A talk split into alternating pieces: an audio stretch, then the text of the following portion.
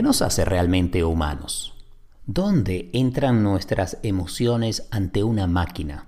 Yo soy Eli Bravo y esto es cuestión de práctica. Hey, bienvenidos a este nuevo episodio. Gracias por acompañarme en este podcast que permite explorar nuestra humanidad integral de una manera completa. Como digo, este es un podcast que no pretende ser perfecto, sino humano. Y eso significa pues, incluir en nuestro mundo emocional nuestras contradicciones y también nuestra fragilidad. El episodio de hoy estará centrado en el rol del mindfulness en la psicoterapia y mm, el conocimiento o el autoconocimiento cuando estamos ante retos importantes de la vida y vamos a conocer la historia de Luis Pérez. Luis, conocido también como Lalo, es instructor de 767. Es decir, es un piloto en una de las principales líneas comerciales en el mundo que un día descubrió que podía volar una máquina sumamente compleja, pero que no sabía realmente cómo comandar, gobernar o manejar su propia mente.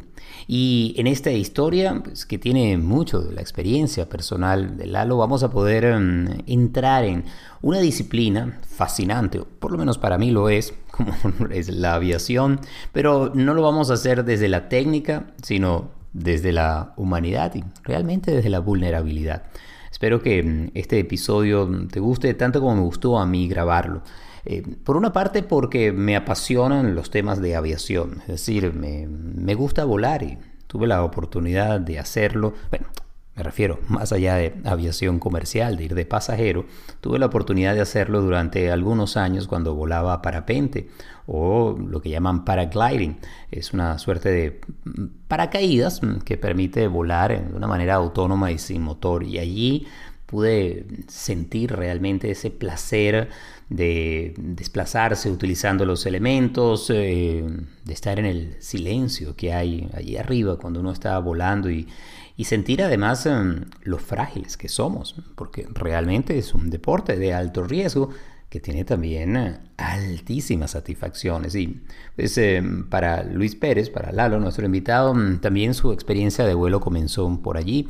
Él volaba eh, o como también se conocen planeadores, eh, que son pues también estructuras de, vuelo autónomo, pero que tienen una armazón de metal y son estas alas eh, generalmente triangulares que también ves volando en distintas partes del mundo. Pero bueno, no, me voy a ir por el lado de la aviación porque quizás el nerd que hay en mí, entonces ahí sale porque de nuevo me fascina incluso la física y todo lo que hay detrás de esas máquinas fantásticas que son los aviones. Esos aviones son tripulados por humanos y los humanos que están detrás del timón, detrás de los mandos, eh, no son máquinas. Si bien tienen que controlar máquinas que son muy sofisticadas, pues cada uno de esos pilotos son seres humanos que se enfrentan a, situaciones eh, como las que enfrentamos tú y yo, en donde hay retos, adversidades, dificultades y también momentos difíciles. Y lo fascinante de esta conversación con Lalo es que vamos a mm, dar una mirada muy, muy íntima y muy personal a lo que ha sido para Lalo el conocerse, el trabajar desde la terapia y también desde el mindfulness esas limitaciones y también posibilidades que tenemos cada uno de nosotros. Eh, Lalo forma parte del grupo de Mindful Aviator. Mindful Aviator es una plataforma que es además fascinante, dedicada a todo lo que es la instrucción de mindfulness para pilotos. Y una de las cosas que, me encanta de Mindful Aviator es que tengo la fortuna de conocer a, su fundador. Y es que Carl Eisen, quien es el fundador de Mindful Aviator, es uno de los vamos a decir, compañeros, sí, los compañeros que tuve en mi formación de mindfulness cuando estuve en el 2016 en el Mindful Awareness Research Center en la Universidad de California en Los Ángeles, en UCLA. Carl era parte pues, de, ese, de ese grupo, de esa promoción del 2016 y pues, eh, conversamos mucho. Tuve la fortuna, además de, de, estar en alguno de los grupos de trabajo con Carl, cuando nos formábamos como instructores de mindfulness. Y él desde un principio decía, una de las eh, disciplinas o de los trabajos más estresantes que existe es el de piloto. Y él lo sabe por experiencia, pues también es piloto, piloto de Airbus y se dedicaba sobre todo al sector, al mundo de la carga. y decía lo que significa para cada uno de nosotros, los pilotos, estar con todos los requerimientos que hay en el trabajo, es eh, algo que pocas veces se habla. Se piensa que los pilotos somos eh, seres con nervios de hierro y que podemos eh, trabajar bajo cualquier circunstancia, condición adversa. Y pues sí, somos entrenados de esa manera, nos decía Carl, pero también tenemos que cuidar nuestra, nuestra salud mental. Y es por eso que ha desarrollado todo un protocolo y una serie de cursos especialmente concebidos para pilotos, pilotos comerciales o pilotos privados, en donde les da el apoyo y el entrenamiento necesario para utilizar el mindfulness y otras técnicas a fin de aumentar la atención, reducir el estrés y ser, ser mejores pilotos y también mejores seres humanos. Eh, de eso vamos a hablar un poco pues, con Lalo en breve. Eh, de nuevo, espero que este viaje sea agradable, así que te invito a que pues, te abroches el cinturón si crees que es necesario. Puedes reclinar el asiento en este caso y que tengamos todos buen viaje.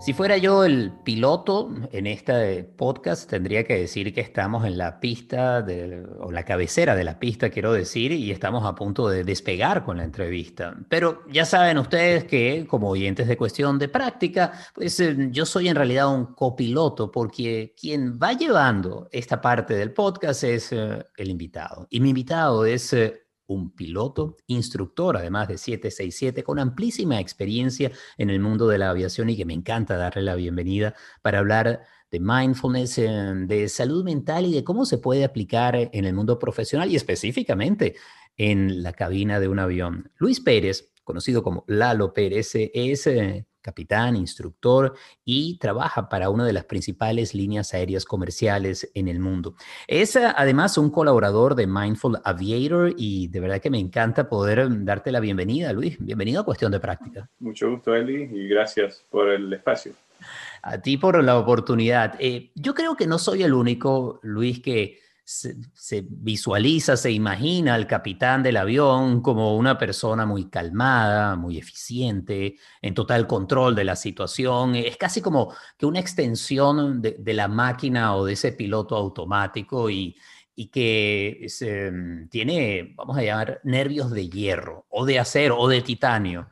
¿Ese es eh, el perfil de un piloto un capitán de avión? Me estoy sonriendo porque eso es lo que la gente se imagina y es lo que nosotros los pilotos también quisiéramos ser. Eh, sin embargo, somos seres humanos como todos los demás.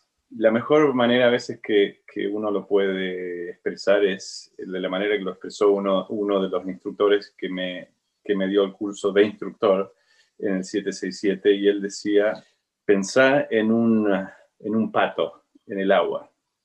Dice, arriba parece todo calmo, pero abajo está trabajando duro. Y esto me pareció una excelente descripción, porque muchas veces así es como está nuestra cabeza. Dentro nuestro es el, es, es el pato debajo del agua y por afuera ese calma. Y, ahí es donde precisamente viene el entrenamiento. El trabajo como instructor no es solamente saber cómo vuela el avión, sino cómo responder ante una eventualidad. Y, yo como pasajero y como aficionado a la aviación diría que allí es donde está la verdadera destreza y el talante, la fuerza, la madera de la que está hecha el piloto. Porque aprender a volar según los manuales es un asunto de memorizar y de tener capacidad de aprendizaje manejar una eventualidad, una emergencia es donde entra la sabiduría, la intuición, la inteligencia emocional y la inteligencia intelectual del piloto, ¿no? Sí, y una cosa importantísima que pasó en el mundo a partir del año 1977, cuando 2747 chocaron en Tenerife, se empezaron a hacer muchos estudios de buscar la parte esa, la parte de cómo, cómo operamos, aparte de operar el avión, porque hasta ese momento el capitán era como el gran dios. Hay una historia muy interesante de que cuando pasó el accidente, KLM, que fuera uno de los que se accidentó, tenía, ellos tenían un capitán que era el capitán, que era el jefe de instructores, era el jefe de pilotos, era el jefe de investigaciones y por demás era el capitán que KLM usaba en sus posters de publicidad. Cuando el avión se accidentó, lo primero que hizo la compañía es llamar a su jefe de pilotos y a su capitán de, investigaciones, que era este capitán, y tristemente no lo encontraron en su casa porque él era el capitán del avión que se accidentó. Entonces, eh, una de las partes que, que fue muy importante de estudiar era las dos personas con las que él estaba volando sabían de que ellos no estaban autorizados a, a despegar, sin embargo él quería despegar y la parte fue que estas personas no le dijeron abiertamente no podemos despegar y no se le interpusieron, le dieron como eh, hints, le dieron, ah, ¿cómo se dice? Como señales, indicaciones. pero muy así suavecitas porque no querían decirle al jefe máximo que se estaba equivocando. Y eso fue, digamos, eh, desde el par, entonces, tanto en KLM como en Panamá empezaron los estudios que hoy en día se la evolución de lo que salieron de esos estudios fue lo que hoy en día se llama CRM, que es el Crew Resource Management. Es decir, es la gerencia de los recursos de, la tripulación, sería una manera de traducirlo, posiblemente. Exacto. Y tiene varios, tiene varios elementos, varios elementos de los cuales la comunicación es uno de los más importantes. Yo desde que entré en mi carrera, desde que empecé en la universidad, es que nos están enseñando eso, aún cuando volamos aviones pequeñitos, nos estaban enseñando el CRM, que, hoy, en, hoy en día se está hasta la medicina lo está tratando de aplicar también, está viniendo las aerolíneas para tratar de aplicarlos en las salas de operaciones y en distintos lugares. Pero fíjate qué interesante, y algo que aquí me, me, salta al oído, a la vista, y es em, la importancia de entender el aspecto emocional eh, interno, psicológico, eh, humano del proceso o de ese sistema. El piloto no es una computadora que está siguiendo instrucciones, sino que toma decisiones. Decisiones que pueden estar equivocadas, como tú nos decías, o que pueden en fracciones de segundos también salvar la vida de sus pasajeros. Pienso en el eh, milagro en el Hudson, donde el capitán Scully logró aterrizar el avión en el medio del río y revela cómo fue su intuición y esas fracciones de segundos que logró obrar antes de la computadora y las instrucciones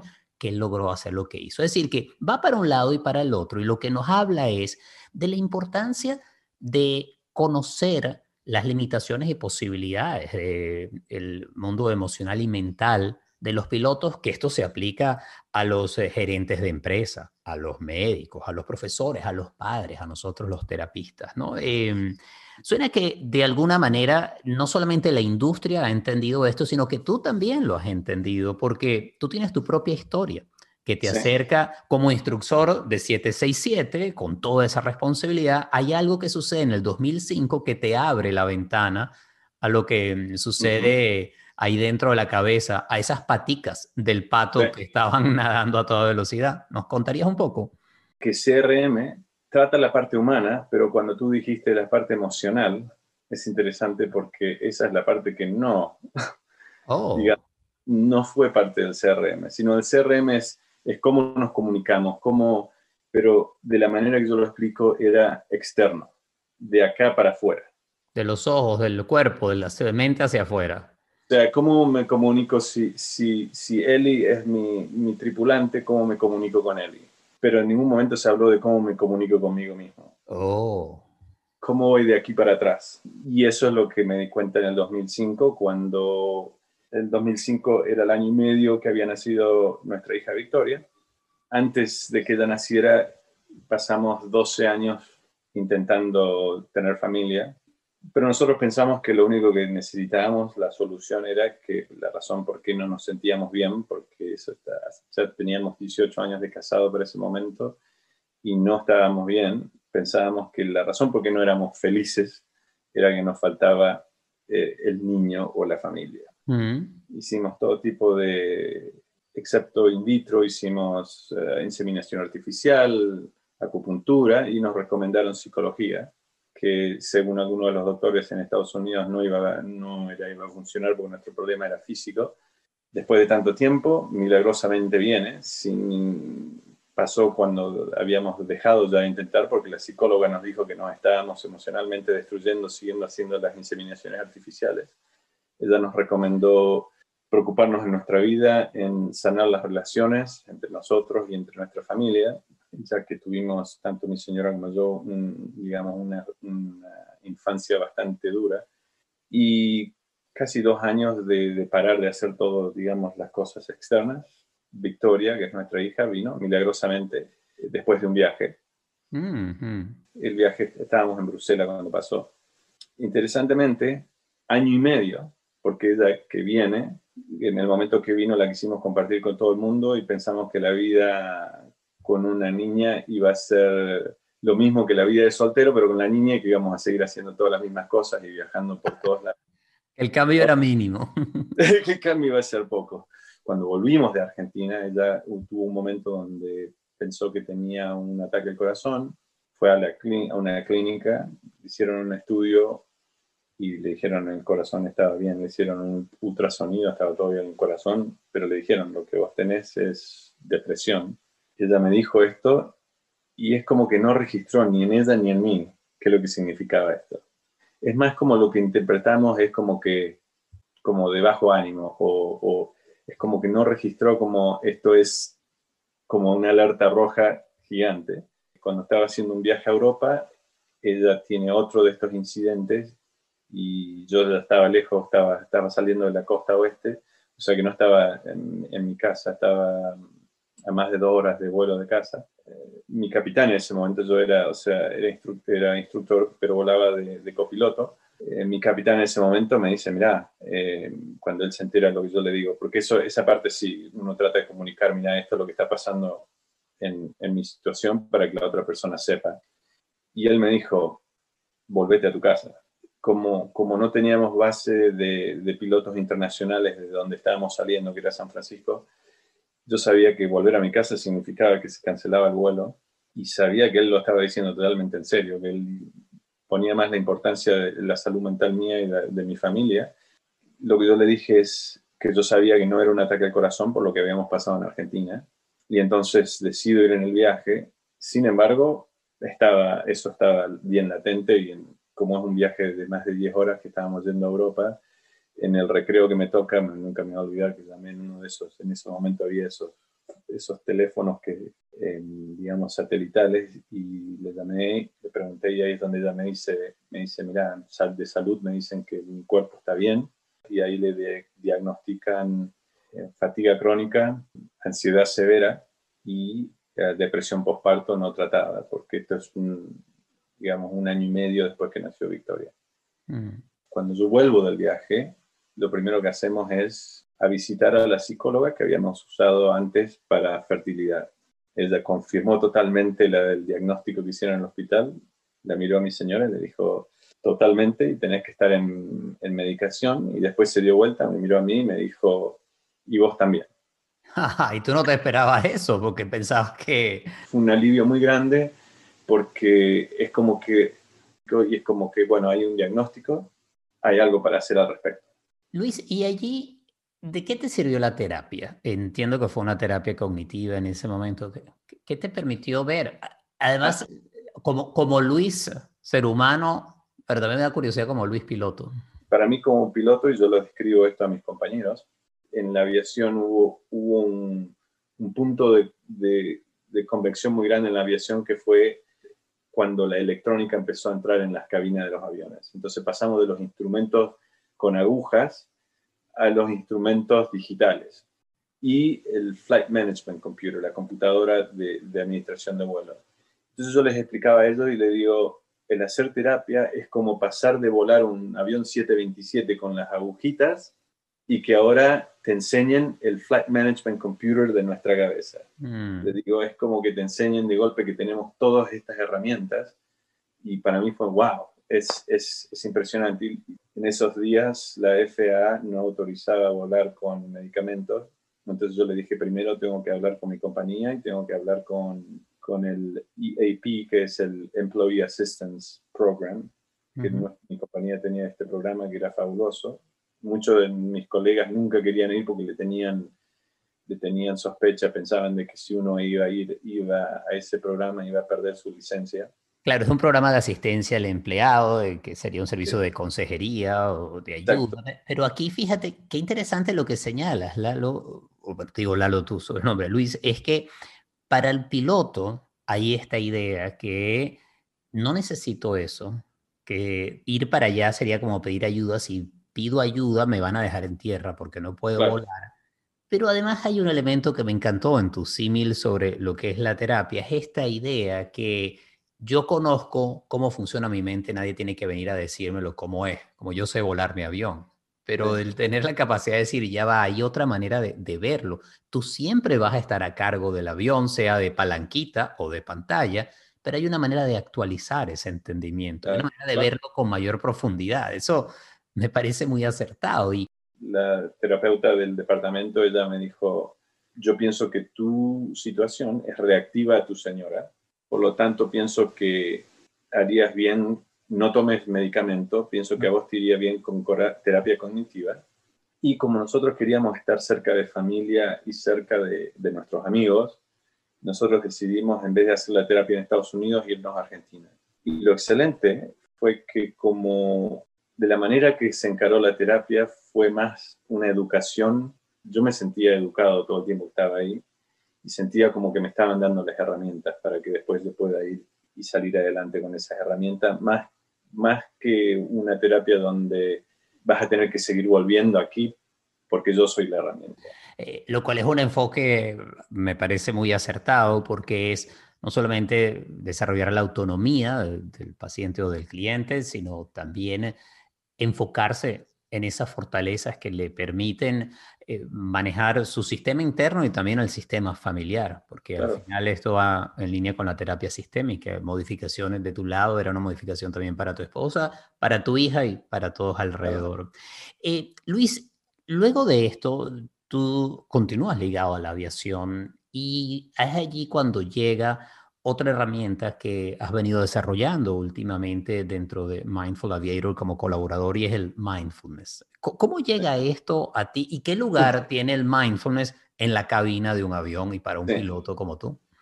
Muchos años atrás, cuando yo estaba en la universidad en Córdoba, fui a un lugar que se llamaba El Sendero, que era un lugar para hacer yoga y de gimnasia. Y ahí fue, esa fue en realidad mi primera introducción, donde me dieron estas herramientas, pero nunca no, no tenía el nombre de mindfulness y eran más bien métodos de respiración. Y eso siempre me quedó, siempre, y algunos lo, lo usaba de momento. Suena que había una semilla plantada allí que...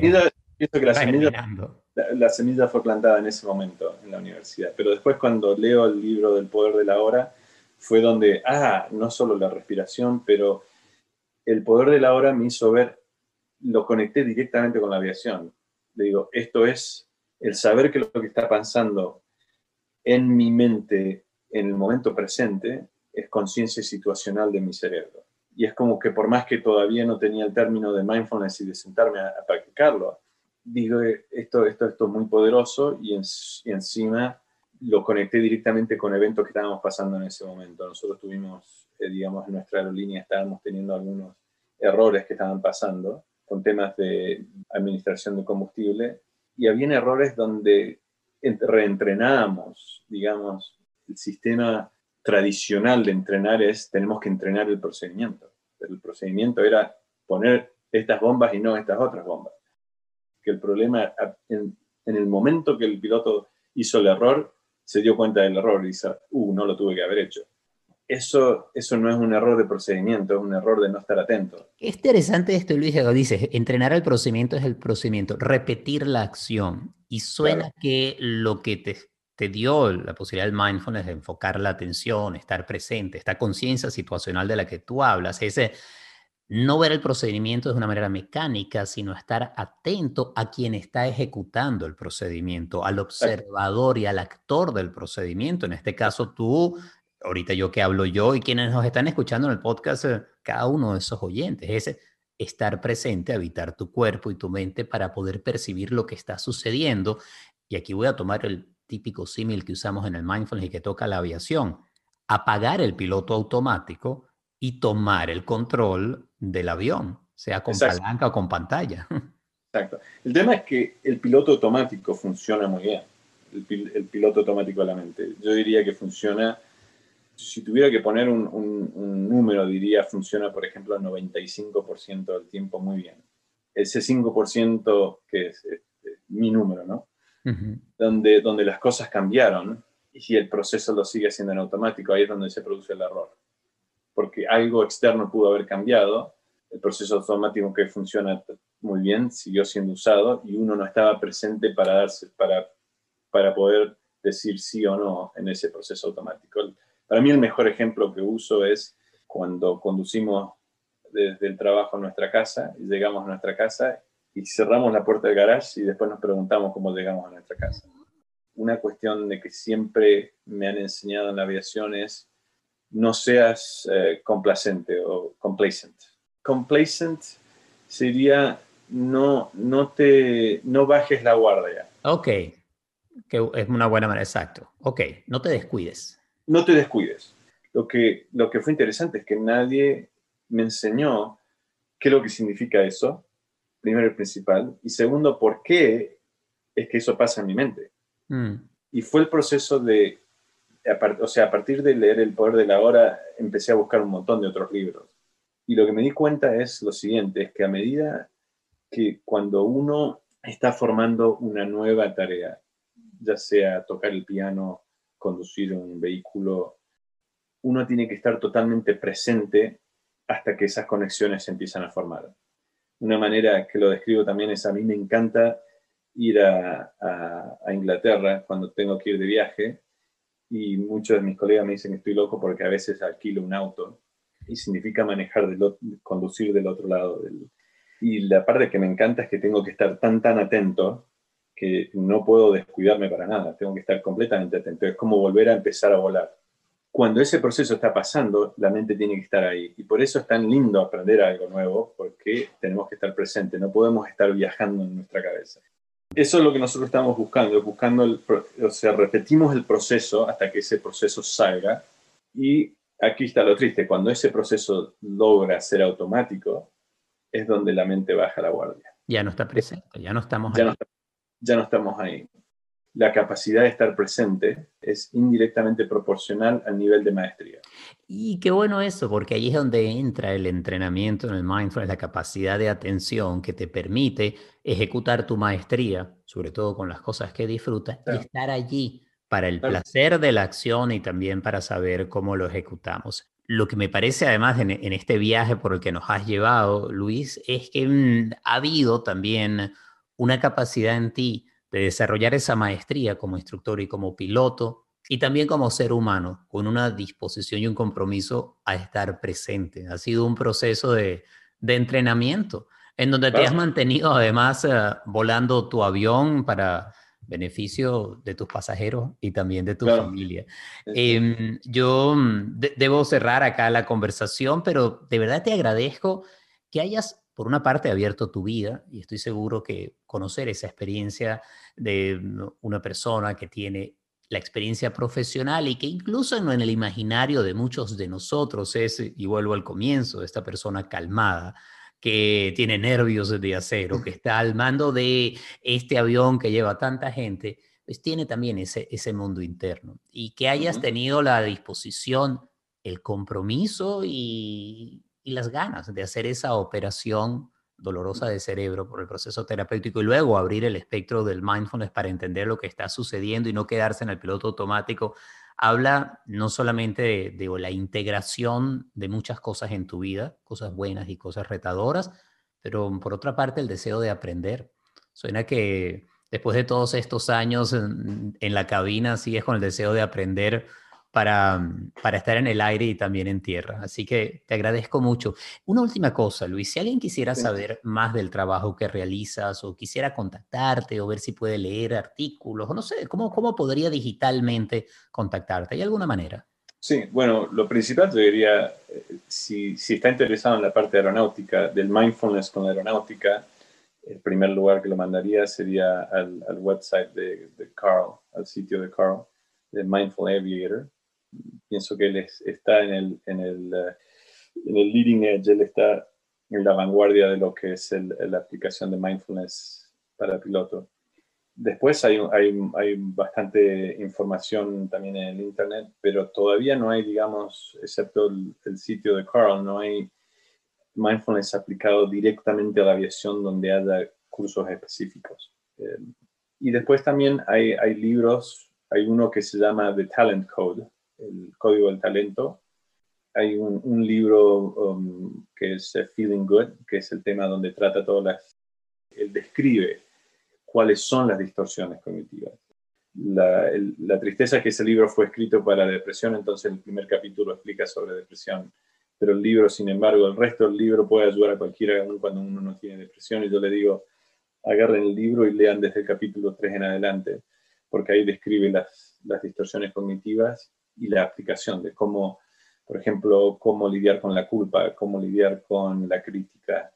Eh, diría dos libros más que son muy, muy importantes, que fueron importantes para mí. Uno es eh, Amar lo que es, de Byron Katie, que tiene un trabajo, que es un trabajo, una herramienta que es una manera de disolver los pensamientos negativos o, pensamientos en sí, pero especialmente que nos molestan. Yo digo que ella creó una herramienta de láser para ir específicamente a algo, para darnos cuenta, encontrar qué es lo que nos está molestando y por qué. Hay un libro que se llama uh, How We Decide, cómo decidimos. La razón por qué dudo un poco en, en recomendar este libro es porque el autor ha sido criticado por libros anteriores, es más, por, por, plagio. Sin embargo, la información, yo a veces digo, no, no tiremos la, eh, es? No, no, tiremos el bebé con la, bañera. Exacto. lo que tiene muy bueno es que la información ahí es, es, explica cómo trabaja nuestra mente en coordinación con, digamos, nuestras emociones. Uno de los, de los conceptos que él tiene es que la mayoría de nuestras decisiones son decisiones emocionales y después racionalizamos la decisión. Tiene todo un capítulo sobre, sobre cómo piensan en, un piloto en una emergencia. Esa investigación en realidad fue hecha por la NASA y fue una entrevista con el capitán Al Haynes y que en, en ese caso perdieron todos los sistemas eh, hidráulicos y el capitán tuvo que trabajar y incorporar muchísimas cosas que nunca fue entrenado, para lo cual nunca fue entrenado. Y una de las investigaciones que se hizo fue la capacidad de información y la velocidad de información entre los tripulantes para solucionar un problema nuevo que no había sido entrenado. Qué bien. Bueno, distintos recursos, eh, además tu propio testimonio, ha sido una oportunidad fabulosa de de hablar de temas que nos tocan a todos los seres humanos, estemos eh, en el aire o en tierra. Muchas gracias, eh, Luis, por esta oportunidad y espero tenerte más adelante de nuevo en cuestión de práctica. Gracias a ti, Eric.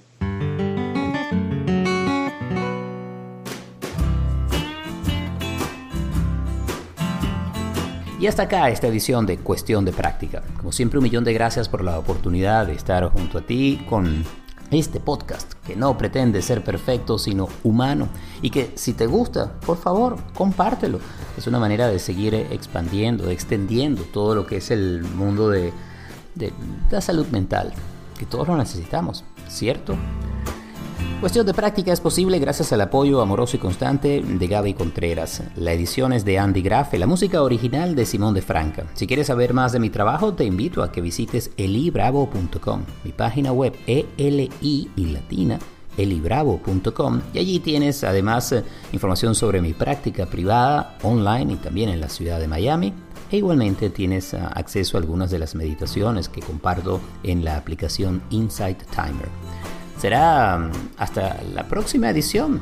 Seguimos en sintonía y abrazos conscientes.